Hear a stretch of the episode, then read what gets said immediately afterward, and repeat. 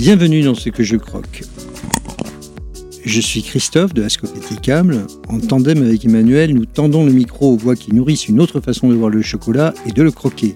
Producteurs de cacao, chercheurs, chocolatiers, chocolatologues, nous vous proposons de savourer autour d'un échange décomplexé leur regard singulier et leur point de vue. me gusta el.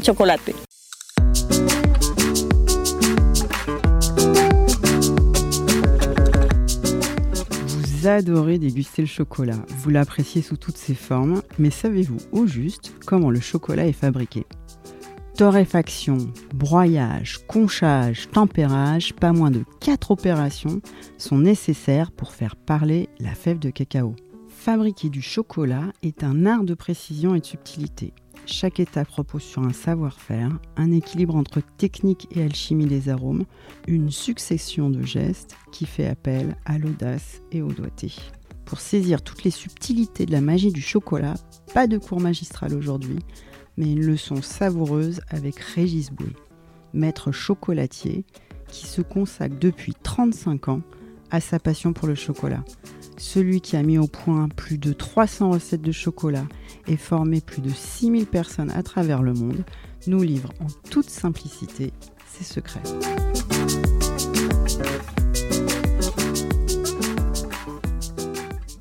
Bonjour Régis. Bonjour. Alors il se murmure que vous allez vous installer bientôt à Lectour et qu'on va être voisins. Alors peut-être qu'en tant que voisins, on pourrait se tutoyer, pour une fois n'est pas coutume. Eh ben, avec grand plaisir, avec grand plaisir, bien sûr. Alors, est-ce qu'on revient sur ce projet de lecture ou on revient sur les mille vies que vous avez eues dans le chocolat euh, pour commencer? Parce que vous avez débuté il y, a, fort longtemps dans le chocolat avec un CAP, il y a même, euh, on peut le dire, 35 ans. Oui. Et vous avez parcouru un chemin de, de dingue, une dinguerie, comme diraient les jeunes aujourd'hui. Est-ce que vous pouvez nous dire euh, qu'est-ce que vous avez fait dans le chocolat? Qu'est-ce que j'ai fait dans le chocolat? J'ai la chance euh, d'avoir été curieux et de d'avoir, euh, je crois, abordé tous les points, tous les niveaux, tous les métiers de, notre métier de chocolatier, chocolatier confiseur ou chocolatier couverturier. J'ai fait de la du, du, petit artisanat, de la grande industrie, enfin euh, tout. Comme je me considère comme un éternel apprenti, je suis toujours en train d'essayer d'apprendre, de faire mieux. Donc une forme d'exigence et de, soif de savoir. Donc c'est ce qui m'a emmené vraiment à voir toutes les facettes de mon métier. Et donc tu as été autant dans l'industrie que dans l'artisanat, euh, dans différents métiers du chocolat oui, tout à fait. Que ce soit euh, pour fabriquer euh, des truffes, des bonbons de chocolat, ou pour fabriquer du chocolat, de la tablette, ou des chocolats pour les professionnels. On a trouvé, Régis, que tu étais la bonne personne dans ce podcast pour nous parler de la fabrication du chocolat. Comment élabore-t-on le chocolat? Comment fait-on une recette de chocolat? Bah, merci déjà. bah, comment fait-on un chocolat? Je pense que tout phénomène de, création a, son propre chemin et est propre à chacun. Me concernant, lorsque je découvre une fève de cacao, j'essaye de garder le plus longtemps possible en mémoire la, première sensation, vraiment ce qu'elle m'inspire immédiatement. Et quand je l'ai, je veux faire le maximum pour la retranscrire sous forme de chocolat. J'essaye de m'effacer complètement face à la fève pour mettre mes connaissances, mes expériences pour mettre en valeur le travail de cacao-culteur et puis euh, euh, pour faire quelque chose qui plaise à tout le monde. Parce que c'est pas un chocolat qui m'est destiné, c'est le premier patron sont mes clients donc euh, ou celui qui va le consommer. C'est comme ça que je crée en fait, c'est vraiment de garder tout ce, que, tout ce que je découvre dans la, dégustation de la fève au départ, lors de ma découverte. C'est un peu, moi je vous ai entendu raconter des choses à droite et à gauche, vous dites que vous cherchez à faire parler la fève. Mais oui, oui, parce que euh, on ne sauve pas des vies. Hein. Euh, je dis souvent qu'on sauve des âmes peut-être, mais on ne sauve pas des vies. Il y a un travail incroyable qui est fait par les cacaoculteurs. Il y a un vrai réveil de conscience de la part des cacaoculteurs. Ils se rendent compte qu'ils peuvent valoriser leur travail.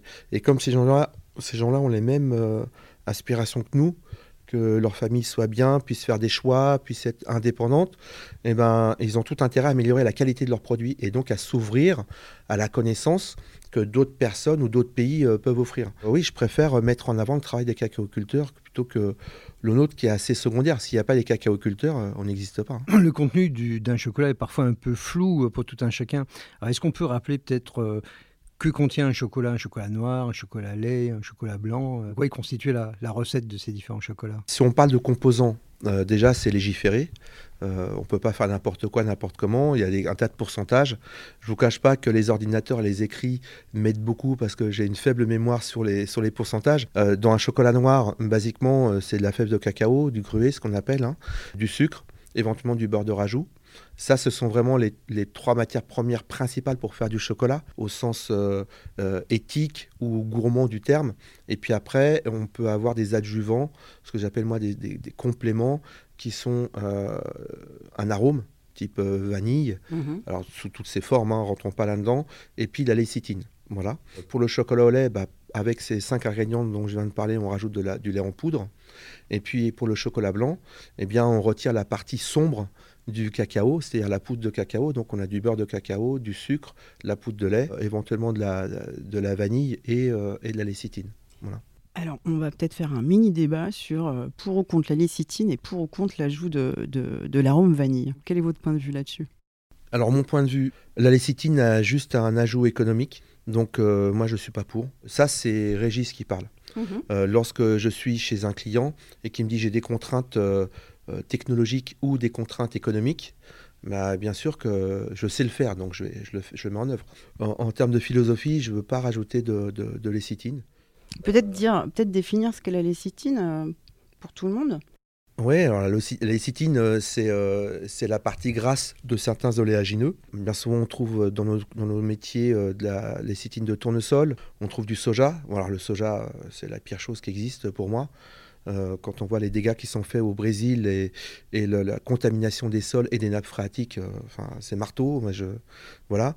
Les lécithines, maintenant, elles font du progrès, mais donc quand on voit de la lécithine de tournesol, euh, on a un goût qui est quand même présent, et quand on commence à avoir un palais un peu affûté, eh ben, on commence à la sentir. Et pour moi, ça n'a pas d'intérêt de mettre de la lécithine. Je préfère mettre du beurre, un bon beurre, rajouté pour, pour remplacer la lécithine. Et sur la vanille, alors, c'est quoi votre votre position, entre guillemets La vanille, je range la vanille euh, comme, euh, comme le café, comme euh, la menthe. Si je fais une tablette de chocolat à la vanille, je veux qu'on sente la vanille. Pour moi, la vanille n'est pas un exhausteur de goût comme on l'entend souvent. C'est pas vrai. pour avoir fait pas mal de tests là-dessus, je peux vous dire que non. Après, si on fait un chocolat à la vanille, ben on l'annonce et on met de la vanille. Ça coûte tellement cher, autant qu'on la sente. Si c'est juste pour exaucer le goût du chocolat, potentiellement, bah, faut peut-être mieux exaucer nos connaissances si je peux m'exprimer ainsi, augmenter de connaissances pour mettre en avant euh, la fève de cacao. Donc un chocolat pure origine, un chocolat noir de pure origine, ce sera plutôt sans vanille. Oui, pour moi, oui. Mais encore une fois, euh, je, m'adapte à, tout, je peux comprendre les envies de chacun. Et puis des fois, euh, je suis confronté des fois à des, marchés où mes clients ont, doivent absolument mettre de la vanille parce que s'il n'y a pas de vanille, vu que je travaille dans pas mal de pays sur notre planète, euh, euh, des fois, s'il n'y a pas de vanille, c'est pas un chocolat de qualité. J'ai en, tête un de mes clients qui a un très gros, un gros faiseur aux États-Unis. Lui, il faut qu'il y ait de la vanille. S'il n'y a pas de vanille, c'est pas un chocolat de qualité. Moi, je respecte, je sais faire, et voilà, je fais la part des choses je m'efface également face aux contraintes de mes clients. Voilà. Bah, c'est intéressant d'un point de vue parce que nous, on a enlevé la vanille de nos chocolats pure origine, sont sans vanille. Et on a parfois du mal lorsqu'on goûte des chocolats avec de la vanille. On trouve que ça modifie euh, fortement le goût, ça dénature le, goût des, des cacaos. Donc on est plutôt aligné. Et sur les pourcentages de cacao, est-ce que tu es pour les hauts pourcentages ou plutôt pour des pourcentages plus bas? Alors basiquement, c'est pour moi, je mets ça au même niveau que le débat sur euh, est-ce que le chocolat blanc c'est du vrai chocolat? Le chocolat, c'est celui qui, donne le sourire à quelqu'un, qui fait plaisir. Qu'il soit à 50 ou à 100%, pour moi, c'est la même chose. Et si on parle d'un chocolat à 90%, euh, j'ai des clients qui viennent dans ma boutique ou qui me demandent je veux que du chocolat à 90. Ok, mais si c'est 90% de mauvaise fève, quand je dis mauvaise, que ce soit au niveau euh, éthique ou au niveau goût, bah, on n'aura pas un bon chocolat. Et j'ai des clients, j'arrive à, les faire basculer sur du 65% euh, très bon, on met vraiment en valeur la, fève, et ça sera toujours meilleur qu'une fève qui est surcuite et euh, avec des goûts euh, de cacao cuit à 80, 85 ou 90. Alors, on va peut-être revenir euh, au métier euh, des chocolatiers et de leur savoir-faire. Euh, qu'est-ce qui fait la qualité d'un chocolatier? Je pense que c'est celui qui va donner le sourire à ses clients. On, parle souvent d'insécurité et tout ça, et je me rends compte, un niveau de confiance on a dans tous nos métiers agroalimentaires. Je suis sûr que toutes les personnes qui nous écoutent disent bah tiens, je vais te présenter mon plombier, mon plombier. Je vais tiens, je t'emmène chez mon boulanger. Donc déjà, il y a une forme de confiance. Et puis ces gens-là, ils vont créer nos habitats où euh, on va mettre dans notre corps ce qu'ils nous vendent. Donc ça montre un degré de confiance qui est énorme. Donc je pense que quelqu'un euh, qui reçoit la confiance d'autres personnes, bah, peu importe son métier, c'est qu'elle respecte cette confiance et qu'elle fasse de son mieux. Donc un bon chocolatier, c'est quelqu'un qui va, qui va prendre en compte toute la filière, c'est-à-dire le cacaoculteur, qui va le connaître le rencontrer et non pas prendre une photo euh, en veste de pâtissier à côté de lui, mettre les mains dans le cambouis en faisant euh, des récoltes avec lui, voir la difficulté que c'est de travailler euh, avec de des feuilles jusqu'à mi-mollet et de soulever, et de faire attention aux serpents et de commencer à 6h jusqu'à 14h parce qu'on suit le soleil. Enfin voilà, donc au même titre qu'il va faire attention à ce qui- comment il va travailler avec les gens qui sont autour de lui. Voilà, mais un bon chocolatier, il faut demander ça à ses clients surtout. Pourquoi est-ce que c'est un bon chocolatier? Est-ce qu'on peut entrer peut-être dans les étapes de fabrication du- d'une tablette de chocolat Essayer de, mettre en, lumière en quoi hum, l'impact que peut avoir ces différentes étapes sur la texture, sur la finesse, sur les arômes? On pourrait commencer par la torréfaction. Le cacao est un produit torréfié, tout le monde ne le sait pas. Quelle est l'importance de cette torréfaction? La torréfaction a, a deux rôles importants. Le premier de ces rôles, déjà, c'est de rendre la fève saine, de retirer toutes les saletés qu'il pourrait y avoir, euh, bactériennes, microbiennes, euh, autour de cette parce que ça se met surtout sur la coque. Euh, ça, c'est la première, le premier rôle. Le deuxième rôle de la torréfaction, c'est de mettre en avant les précurseurs d'arômes qu'on a développés lors des fermentations et au moment du séchage également. Euh, je serais même tenté de dire, Christophe, que la première étape, c'est la sélection et que après, on vient à la torréfaction. Et donc, cette torréfaction, bah, ça va être de, de respecter la fève et d'en avoir le quel goût on, quel goût on veut en tirer. Est-ce qu'on veut en faire euh, des arômes euh, très légers, très euh, floraux, fruités, des arômes herbeux ou des arômes beaucoup plus cuits? C'est un peu comme le maître de chai. Le maître de chai, en fonction du travail qu'il va faire sur le vin ou à quel moment il va stopper les fermentations, quoi que ce soit, lui, il va mettre il va mettre sa signature. Donc la torréfaction, c'est là où d'une, le chocolatier va mettre sa propre signature, et puis c'est là où il va donc mettre en avant la fève. Donnons des exemples. Par exemple, si on utilise une température plus basse, est-ce qu'on obtient quelque chose de différent si la température est plus élevée? Oui, oui. La torréfaction, les, deux paramètres importants, ça va être le temps et le degré de torréfaction. Plus on va cuire une fève en température élevée, plus on va développer ce qu'on appelle des arômes pyraziniques. La pyrazine, c'est ce, ce goût café que l'on a. Quand vous goûtez quelque chose qui a une tartine qui est trop grillée ou quoi que ce soit, ce qui va donner cette amertume cuite, ce sont les pyrazines. Donc à partir de 125, à peu près entre 125 et 130, on commence à développer les goûts pyraziniques. Donc euh, encore une fois, qu'est-ce que l'on veut faire? Je dis pas que c'est un défaut, ça existe, voilà. Si on veut garder les arômes légers, on va déjà travailler en dessous c'est cette, cette barrière pyrazinique. Le temps va nous aider à imprimer euh, dans la fève certains arômes à certains degrés de température. Donc c'est toujours un travail sur l'abscisse et, la, et, euh, dans cette courbe qui est temps et température. Euh, sur des fèves qui sont très très fines en termes d'arômes fins, de, de, de floraux. Les arômes fins, les arômes légers, oui, c'est ça. Ouais, bah, on, va, fleurs. on va travailler, on va travailler sur des 105, euh, 105, 115 degrés grand maximum. Et après, en fonction du matériel, parce qu'il y a le matériel qui joue aussi. hein, en fonction du matériel, on peut travailler entre 25 jusqu'à 90 minutes, ça dépend. Donc pour préserver des arômes euh, légers, donc des arômes floraux, Fruité. fruités. Les premiers, les premiers, ce sont les arômes fruités, euh, euh, tout ce qui est fruits frais. Euh, ça peut être tout ce qui est les, les arômes orangés, c'est-à-dire mandarine, orange. c'est comme quand on goûte du vin, on va pas mordre dans une orange, mais des arômes de fruits des bois, ce genre de choses-là. J'ai en souvenir un jour d'avoir goûté une fève, j'avais l'impression qu'il y avait de la, de, la, de la fraise dedans. C'était incroyable. On va les préserver euh, vraiment à basse température. Et puis après, on va commencer à rentrer dans les arômes un peu plus chauds, ce que j'appelle. Je mets beaucoup de couleurs sur les arômes. Donc un peu plus chaud. Euh, là, on va être sur euh, de l'herbe, de l'herbe séchée, du foin, même du sous-bois. On peut commencer aussi euh, à détruire les arômes champignonniers qu'on peut avoir dans les arômes légers du départ. Moi, j'ai mon propre prot- protocole que je me suis fait pour découvrir une fève euh, dans la Mais c'est torréfaction. ça qui nous intéresse parce que alors on se dit bon alors on sélectionne une fève, on connaît le producteur, on voit à peu près euh, où les producteurs ou le groupe de producteurs. Nous on parle souvent de coopérative de producteurs, on parle d'un endroit etc. Bon, on est face à cette fève, il faut la faire parler. On va la mettre à 100 degrés pendant 20 minutes et puis je vais tenter à 125 degrés pendant 10 minutes. Je vous parlais tout à l'heure d'un de mes clients euh, étranger pour qui il fallait absolument de la vanille dedans.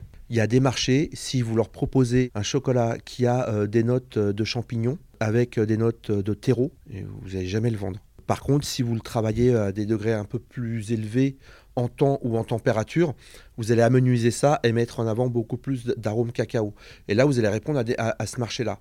Euh, en Allemagne, par exemple, vous ne leur vendrez jamais quelque chose qui a un goût de, terreau, ça je peux vous le dire. La question, elle est quand même, elle n'est pas évidente à répondre parce que quel est l'objectif?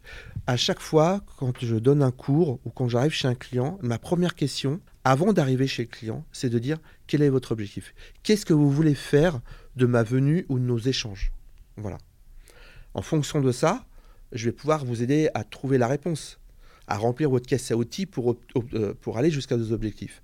Mais sincèrement, euh, si vous me donnez, alors si vous me donnez une fève euh, qui a un goût de, purin, ça arrive, hein, bah, je pourrais pas faire du miracle. Sinon, vous dire, bah, on la monte à 135, 140 degrés, on la surcuit, et puis on va, ça va faire des très bons, un très bon chocolat pour, pour faire des brioches ou des pains au chocolat.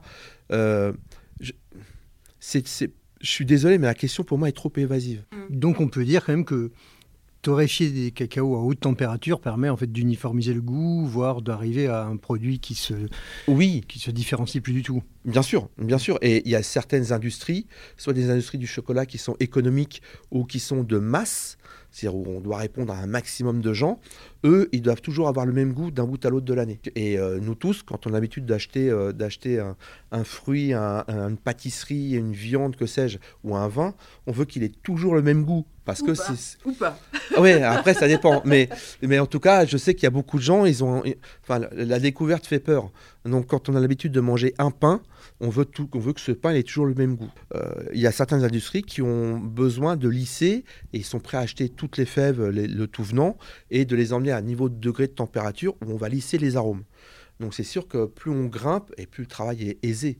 Justement, nous, le travail qui nous intéresse, c'est de faire le travail en dessous, justement de mettre en avant la fève. Mais par contre, euh, si vous avez une fève qui sent la pomme et que vous voulez en faire une euh, qui sent la, la, la, la banane, c'est pas possible mais on peut, on peut développer, arrondir ou mettre en avant, en exergue certaines choses. C'est tellement un travail qui est propre à chaque fève.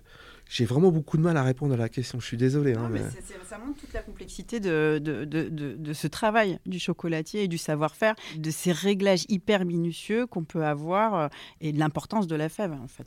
Je croise plein de gens qui me disent faire du chocolat, euh, c'est de la purée de fèves de cacao avec du sucre. Je dis ouais, pas de problème, c'est vrai. On est bien d'accord. Faire du pain, euh, c'est mettre de l'eau de la farine. Et puis on fait ça pousser un petit peu. Et puis une fois que c'est poussé, on met ça au four. Et puis bah, on voit ce que ça donne. Par contre, euh, quelqu'un euh, qui fait un pain de très très haute qualité, bah, c'est pas qu'un mélange d'eau et de farine cuite. Quoi. Bah, c'est le même, même travail si c'est un métier qui est en devenir. Je pense que c'est pas pour rien. C'est très, très complexe. C'est un vrai métier de connaissance. Alors si on avance un peu dans le process, suit le broyage et le, conchage, est-ce qu'on peut expliquer un peu comment, est-ce que tu peux expliquer comment fonctionnent ces étapes, quels sont leurs, objectifs, qu'est-ce qu'on recherche dans le broyage et le conchage? Bien sûr, alors le, broyage déjà, petit retour, quand on a torréfié la fève, donc on a encore une coque autour, une peau, cette peau on va la retirer, et ce qui va rester dedans, dedans l'amandon de, cette graine-là, euh, c'est ce qu'on appelle du gruet. Et le gruet, c'est à peu près la même taille que le, sucre qu'on trouve sur les chouquettes. Donc dans ce grain, il y a en moyenne 53% de beurre de cacao et euh, le reste, c'est de, la poudre de cacao. Donc il va falloir que l'on réduise tout ça en petits morceaux et quand on va le réduire en petits morceaux, donc en broyage, on va faire sortir le beurre de cacao qui va nous aider à transporter le produit, c'est-à-dire à, le mettre dans des moules plus tard, ou, à enrober, ou à faire, que sais-je, à napper. Et puis ça va également nous aider à transporter l'arôme. Le beurre de cacao est là pour transporter l'arôme. Et euh, on va également euh, euh, rajouter du sucre. Et le, gras va servir également au broyage du sucre, à un broyage régulier du sucre. Donc ça, c'est la partie broyage, c'est sortir du gras pour favoriser le mariage après de tout ce que l'on va mettre avec notre purée de fèves de cacao en fait. Donc là où on en est, c'est que on a eu cette fève, elle a été cuite, donc torréfiée mmh. pendant un certain temps. Et là, donc, on va utiliser une machine qui va réduire cette fève une fois la pellicule retirée en petits petits morceaux. Mmh. Et en petits morceaux si fins qu'il y a des, on va dire des, particules de gras, des particules sèches de pâte de cacao, pour mmh. le dire simplement. Et puis on va rajouter du sucre. Et tout ça va être euh, concassé euh, Alors oui, on- on- on- on- après ça dépend des, des process. Il y a 4 à 5 process principaux. Le but, encore une fois, c'est de sortir le gras. Le gras va aider à faire sortir le goût que l'on a dans le gruet. Et ensuite, on va mélanger ça avec, euh, avec du sucre. Le sucre, lui, va garder les arômes et va imprimer les arômes. Ah, c'est ça, donc le beurre, il transporte les arômes Ouais. qui vont se fixer Hmm. sur le sucre. Exactement. Et donc euh, ça, ça a des impacts euh, chimiques et de conservation importants. C'est pas le, but, c'est pas d'en parler là, parce que c'est un peu complexe. Mais euh, donc il faut gérer tout ça. de manière à ce que ensuite, quand on va arriver au conchage, qui est l'autre étape dont tu parlais, Christophe, qui est là donc pour sécher, pour finir d'extraire les arômes que l'on veut et imprimer les arômes dans le sucre, avant de ressortir tout le gras de tout ça, pour que ça devienne une pâte liquide qui va nous servir à faire du chocolat liquide. Alors toi, dans ta pratique, le conchage, euh, bah, tu le décrirais comment? Tu fais avec quel type de machine? Souvent on dit que ça ressemble à une, à une bétonnière ou une machine en tout cas qui, qui malaxe le- la, la masse de chocolat. Comme je disais tout à l'heure, on est au balbutiement de notre métier. Je trouve qu'il y a trop de termes génériques. Déjà, quand on parle de chocolat, de chocolatier, il y a les chocolatiers confiseurs, il y a les chocolatiers qui font euh, du chocolat. Le conchage, pour moi, quand on regarde le dictionnaire, la, définition n'est pas bonne. C'est le fait de malaxer, de malaxer une, euh, une pâte. Voilà. Le vrai conchage d'un chocolat, pour moi, c'est quelque chose qui se fait en deux phases. Une phase sèche, donc qui va servir à retirer toute l'eau au maximum de notre, de notre produit.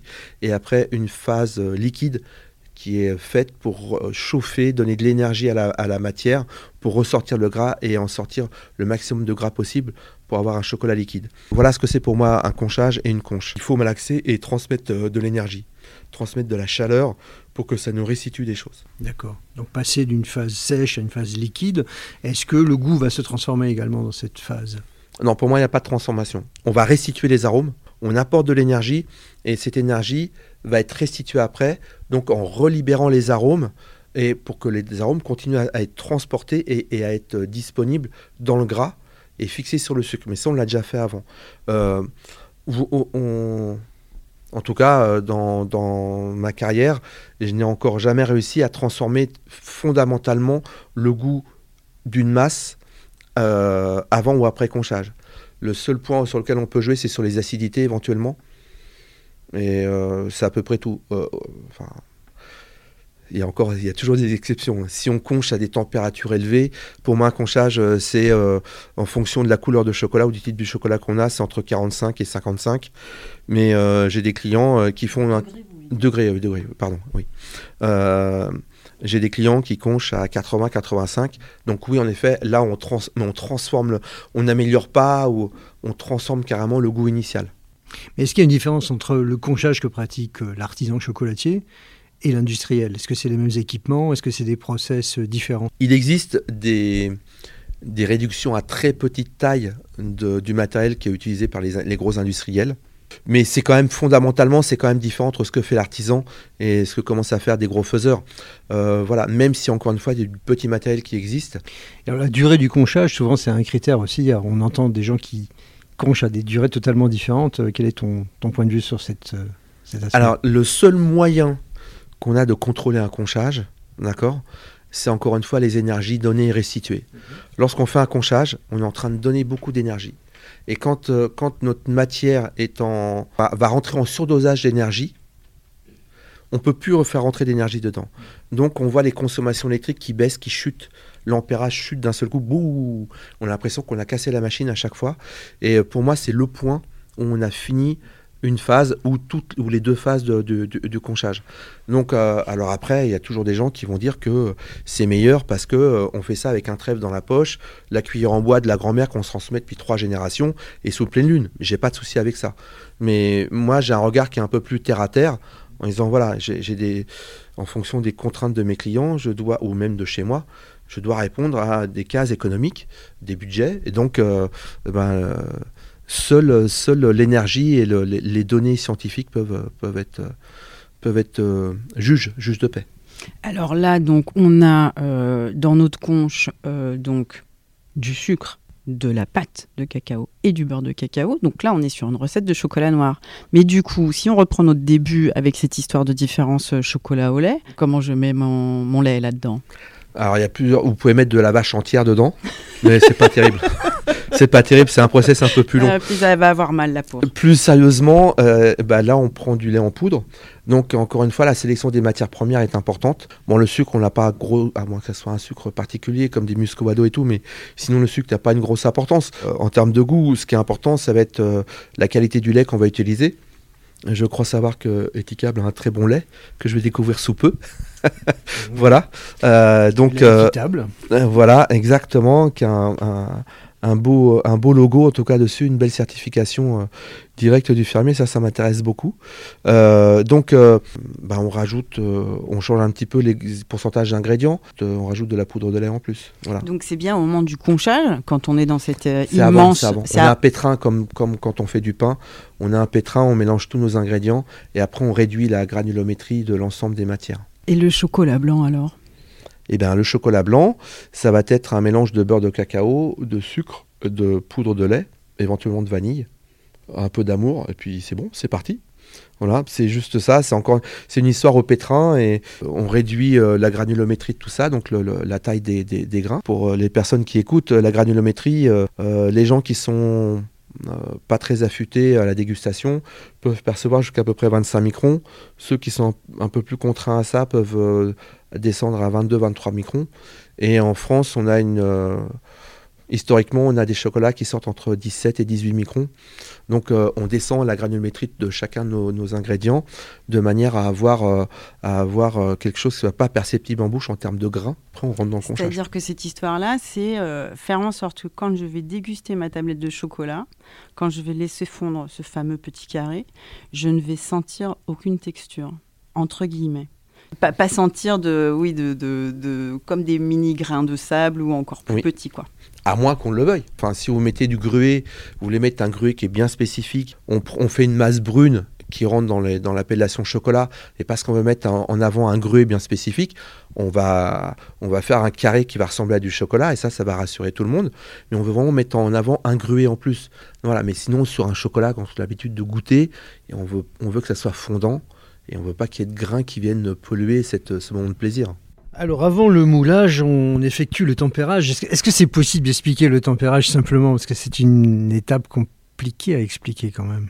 Avec quel mot le dis-tu, toi, habituellement, ce, ce tempérage? Déjà, le tempérage, c'est d'amener le chocolat à une forme de cristaux de beurre de cacao dont on a besoin pour qu'on ait un chocolat qui casse, qui soit brillant, qui fonde comme il faut en bouche pour bien transporter les arômes. Donc pour ça, on cherche à mettre en avant au début, lors du travail, deux des cinq cristaux qui composent le beurre de cacao. Grosso modo, qu'est-ce que l'on fait? En fonction des origines, on n'a pas le même point de fusion du beurre de cacao. Quand on regarde une, une, une- une map monde, une carte de notre terre, tout ce qui est à gauche, on a des beurres dits tendres qui fondent beaucoup plus rapidement. Et plus on va vers la droite, donc vers l'Indonésie et tout ça, et plus les beurres fondent plus tardivement. Donc en fonction de ça, euh, c'est difficile de dire, bah, vous prenez votre chocolat, vous le descendez à, à 28 et vous le remontez à 30 et c'est parti. Il y a des, des- des systèmes, euh, des, des aides euh, que je donne en cours, n'est-ce pas? Non, mais il n'y a pas de secret, mais c'est difficile d'expliquer comme ça. Mais le chocolat, le beurre de cacao est totalement fondu à peu près à 38 degrés Celsius. Donc on le fond à 40 degrés pour être certain que tout soit fondu. Ensuite, on va le redescendre en température de manière à créer ces premiers cristaux. Ces deux premiers cristaux réagissent aux alentours de 36 et aux alentours de 33 degrés. Quand eux sont créés, donc on propose au beurre de cacao qui est encore liquide, qui n'est pas sous forme de cristaux, une, euh, une forme de ces deux cristaux en question et, et- le beurre de cacao va avoir tendance à recopier, à photocopier cette forme. Et à ce moment-là, on va pouvoir mouler et on va avoir un chocolat qui va être brillant, cassant et bon à la dégustation.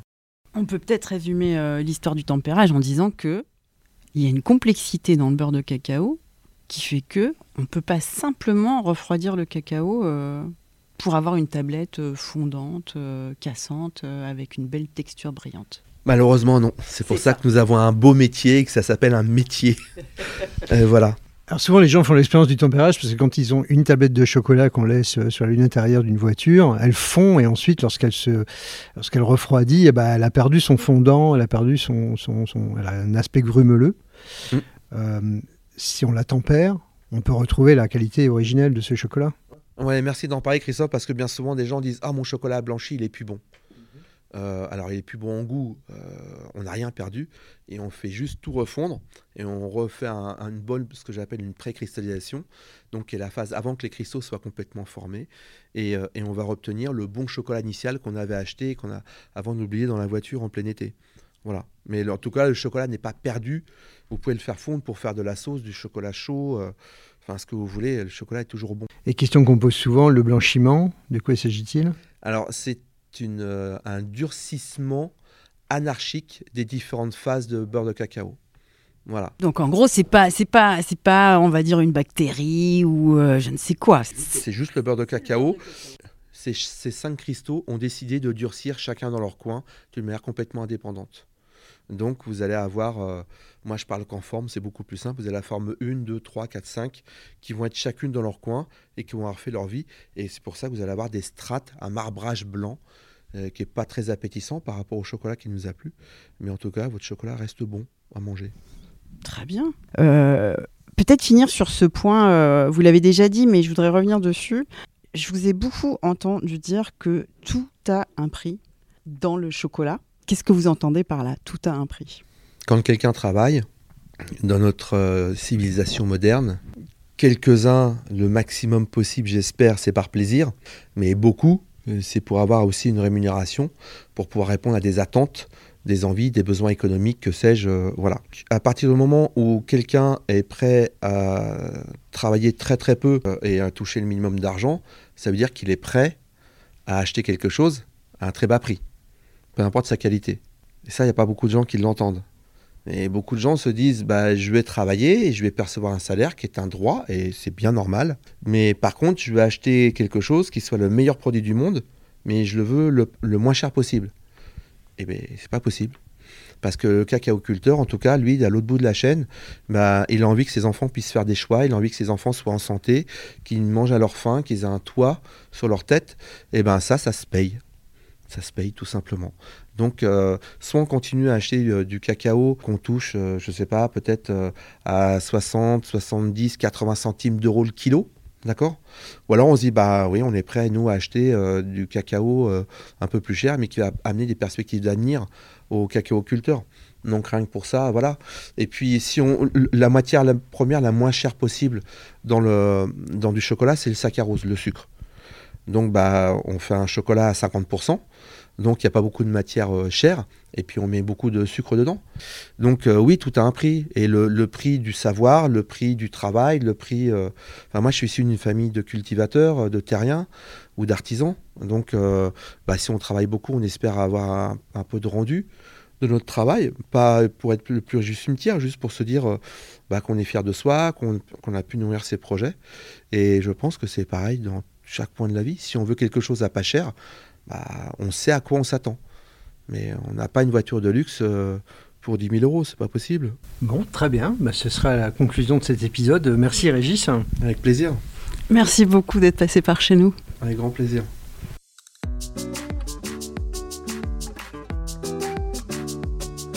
Vous avez savouré cet épisode, on compte sur vous pour le partager avec d'autres aficionados du chocolat et à le décorer de quelques étoiles sur votre plateforme d'écoute préférée. Vous pouvez également nous laisser un commentaire, une note et surtout n'hésitez pas à nous écrire sur les réseaux sociaux, à nous proposer une thématique pour une future émission. Notre podcast se nourrit aussi de vos envies.